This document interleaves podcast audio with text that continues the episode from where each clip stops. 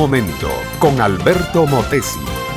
Una respuesta práctica a tus interrogantes sobre tu vida y los problemas del mundo moderno.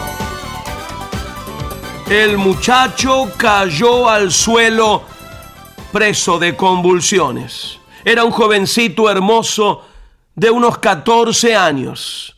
En su rostro estaban estampados los rasgos de la más pura raza hebrea pero padecía de epilepsia. De vez en cuando el traicionero y cruel ataque lo tiraba en tierra y en medio de fuertes convulsiones sacudía todo su cuerpo, crujía los dientes y echaba espumarajos. La multitud lo rodeó. Siempre hay curiosos para cualquier espectáculo callejero. El padre del muchacho se arrodilló ante su hijo, clamando a Dios por ayuda. Estaban allí presentes los discípulos de Jesús. La gente los increpó diciendo, sánenlo ustedes, ya que son seguidores de Jesús de Nazaret.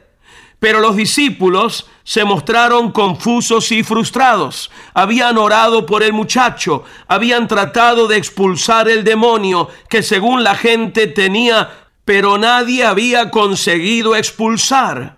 Una sensación de fracaso y derrota los iba envolviendo y su fe estaba a punto de venirse al suelo. En eso todos ven venir a Jesús. El maestro se acerca tranquilo, sereno, con ese aplomo y tranquilidad que es uno de los rasgos más distintivos de su carácter. No bien lo ve el padre del muchacho, le dice, Maestro, traje a ti a mi hijo que tiene un mal espíritu, pero tus discípulos no lo han podido sanar. Jesús lo miró hondamente, veía la angustia del hombre reflejada en su mirada suplicante, veía también cuál es, al fin de cuentas, el drama de toda una humanidad que no solo padece epilepsia o posesión de demonios o cáncer o cualquier otra clase de mal físico o psíquico, padece especialmente falta de conocimiento y de fe en el único Dios verdadero. Si puedes hacer algo, dijo el hombre, ten misericordia de nosotros y ayúdanos.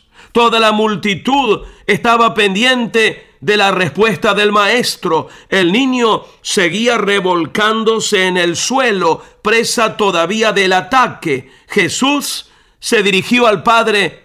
Si puedes creer, le dijo, al que cree, todo le es posible. La respuesta del pobre hombre fue inmediata y como un clamor brotando de lo más hondo del alma. Creo, ayuda mi incredulidad.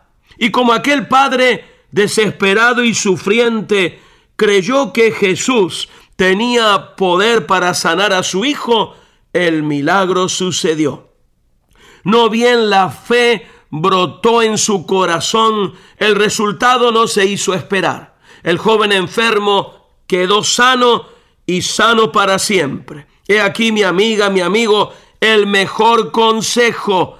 Cree en el Señor Jesucristo, serás salvo y cree en Él para toda tu necesidad todo lo que necesitas lo puedes hallar en Él. Esperanza para vivir, fuerza sobrenatural para enfrentar tus problemas, sanidad para tus dolencias, provisión para tu economía, restauración para tu familia. Él te ama a ti, sí a ti, entrañablemente.